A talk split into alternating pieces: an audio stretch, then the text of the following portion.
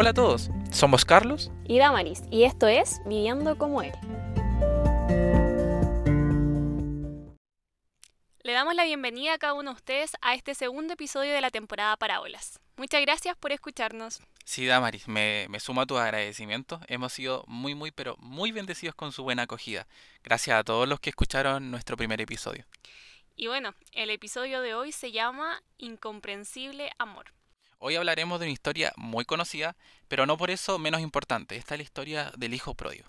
Así es, pero no te preocupes si no la has escuchado, te la vamos a contar con mucho gusto. Damaris, pero antes de continuar, ¿qué es una parábola? Una parábola. Bueno, una parábola es un relato corto, una historia sencilla, mediante la cual Jesús establece una comparación y a través de esa comparación pretende mostrarnos una enseñanza espiritual. ¿Ya? Pero no nos vamos a desviar del tema, Carlos. Mm. ¿Te animas a contarle a nuestros oyentes la historia del hijo pródigo? Pero por supuesto. Mira, va, acompáñanos a leerlo, a leer, perdón, Lucas 15, versículo 11. Lucas 15, 11 dice lo siguiente: Un hombre tenía dos hijos. El hijo menor le dijo al padre: Quiero la parte de mi herencia ahora, antes de que te mueras. Entonces el padre accedió a dividir sus bienes entre sus dos hijos. Pocos días después, el hijo menor empacó sus pertenencias y se mudó a una tierra distante, donde derrochó todo su dinero en una gran vida, perdón, en, en una vida desenfrenada. Al mismo tiempo que se le acabó el dinero, hubo una gran hambruna en todo el país, y él comenzó, aquí dice, a morirse de hambre.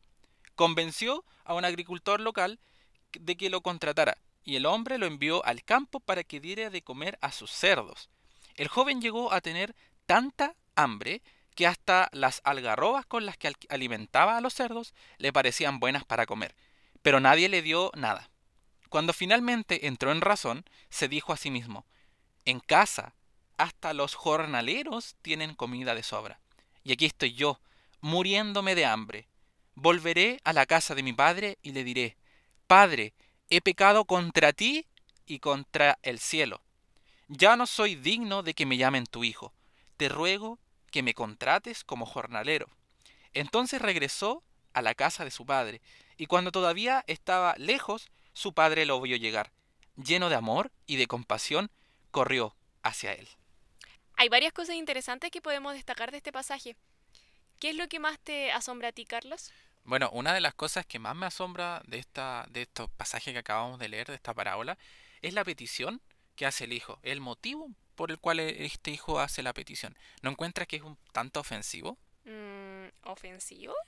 Sí, mira, tú cuando recibes una herencia, una herencia la obtienes cuando fallece alguien, un pariente cercano, alguien muy cercano a ti, por ejemplo tus, tus padres. Entonces su padre, nosotros entendemos de que él está en vida, obviamente no estaba muerto. Entonces, ¿por qué es ofensivo desde mi punto de vista? Porque básicamente eh, se está demostrando que lo que le está motivando a este joven es su ambición por el dinero, por su ambición por tener una vida desenfrenada. Entonces eso implicaría que el nivel de desesperación era tan alto que prácticamente le está diciendo a su padre, ¿por qué no, por qué no estás muerto? Necesito dinero. Sí, es fuerte verlo desde ese punto de vista, ver la motivación de ese chico al hacer su petición. Pero vemos también que él tomó una decisión se fue de la casa de su padre, de su lugar seguro, de donde tenía abrigo y comida, y lo que puedo rescatar de esto es que vemos que cada decisión que tomamos en nuestra vida tiene consecuencias, tanto si obramos bien como si obramos mal. Es súper importante esto que acabas de decir, Damaris. Es a veces nosotros deberíamos hacer una pausa de vez en cuando y preguntarnos qué es lo que está motivando nuestras decisiones. Mm, sí, de vez en cuando debemos evaluar el porqué de nuestros actos. Las decisiones que hemos tomado nos han llevado hasta donde estamos hoy. Entonces, sean buenas o malas, cada decisión va a traer consecuencias. En la parábola que leímos recién, el hijo menor, al salir de su hogar y derrochar su dinero en una vida desenfrenada, acabó trabajando en uno de los labores más humillantes de la época, que era alimentar a los cerdos. Recordemos que el cerdo era el animal considerado más impuro en ese tiempo. Y lo más evidente de esto, Damaris, al leer este pasaje, es que nosotros nos damos cuenta que él logró, sí, satisfacer sus deseos desenfrenados momentáneamente, pero esto no lo libró de las consecuencias, y esto es clave. cada acción, como conversamos hace un momento, trae una consecuencia, sea para bien o sea para mal. Otra cosa que me impresiona a mí y que yo destaco mucho es la reacción del padre, pues no fue lo que esperábamos, no sé si te pasó lo mismo. Sí, creo que a todos nos impresiona el amor del padre al recibirlo, pues tal y como el hijo menor pensaba, la reacción más lógica era que el padre no lo recibiera o que por misericordia le permitiera trabajar como uno de sus empleados o jornaleros. Claro, eh, nosotros pensamos y vemos esto y claro, la consecuencia obvia o humana era esa, pero su amor fue mucho más allá. Al padre no le importó cómo llegó su hijo, no le importó el estado de su ropa, cómo olía, ni siquiera le importó dónde estuvo o lo que hizo. Simplemente se alegró. Su amado hijo había vuelto a casa. Sí, es que volver a su casa, a su hogar, significó arrepentimiento, significó humillación, reconocer que la había embarrado y que necesitaba a su padre. Esto es muy destacable, Damaris. Qué importante fue esa acción. Él decidió regresar. Ese fue su primer paso. Paso. Se arrepintió. Claro, y es que sin arrepentimiento no hay restauración. Si tú no te arrepientes, no le das el permiso al Señor para poder restaurarte. Claro, es muy importante esto. Y otro punto interesante que yo destaco de esta parábola es la reacción del hermano mayor. ¿Qué opinas de esto, Damari? Bueno, sinceramente yo entiendo al hermano mayor, porque no era justo que recibieran de esa forma a su hermano, no era justo que le hicieran una gran celebración.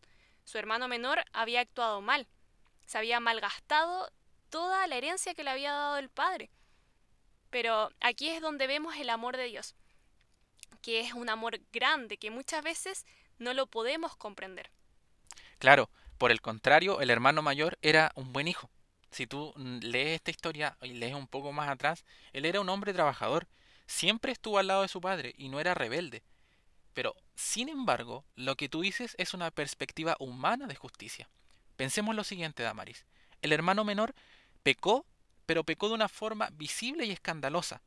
¿Qué pasó con el hermano mayor? El hermano mayor pecó en su corazón, y esta es la clave. Él pecó en su corazón cuando no estuvo dispuesto a perdonar y sintió envidia del trato que recibió su hermano menor. El hermano mayor no vio la situación con los ojos del padre, sino que con sus ojos humanos. No entendió lo espiritual de la situación.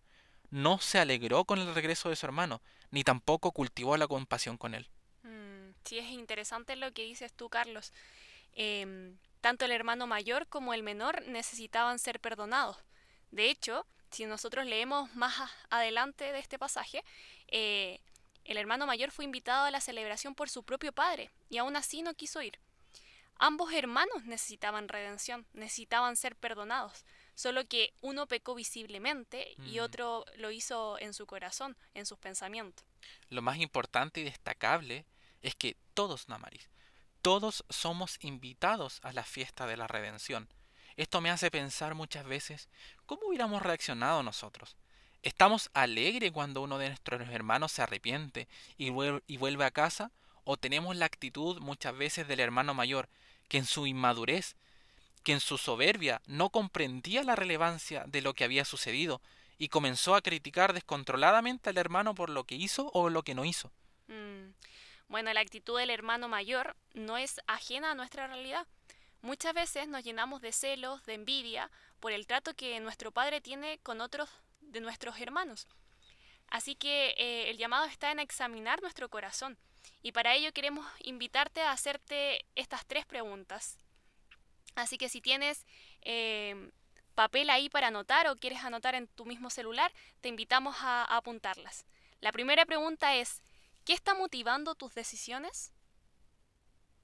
La segunda pregunta, ¿te alegras cuando un hermano tuyo regresa a casa? Y la tercera pregunta, ¿estás dispuesto a perdonar y a amar aun cuando no sea justo humanamente? Esto, estas tres preguntas me desafían mucho. Y hoy hay tarea para la casa. Te animamos a buscar constantemente más a Dios para que podamos comprender su amor incomprensible. Hmm. ¿Te parece si oramos para finalizar? Así es. Gracias Señor por tu palabra.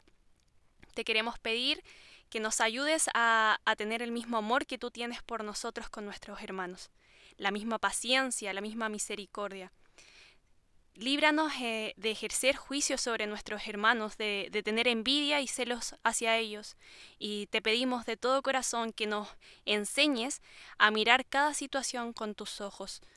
Si hay alguien que, escucha quizás esta historia por primera vez, esta parábola, te pido que pueda conocer el amor que tú le tienes y lo feliz que estás de recibirle nuevamente. Te pedimos, Señor, que, que esta palabra pueda dar frutos, que la podamos aplicar en nuestras vidas, Señor, para poder ser más como tú. En el nombre de Jesús, amén. Y con esto damos por finalizado el capítulo de hoy. Esperamos que tengas una muy buena semana. Muchas, muchas bendiciones y cariños para cada uno de ustedes. Chao. Hasta luego.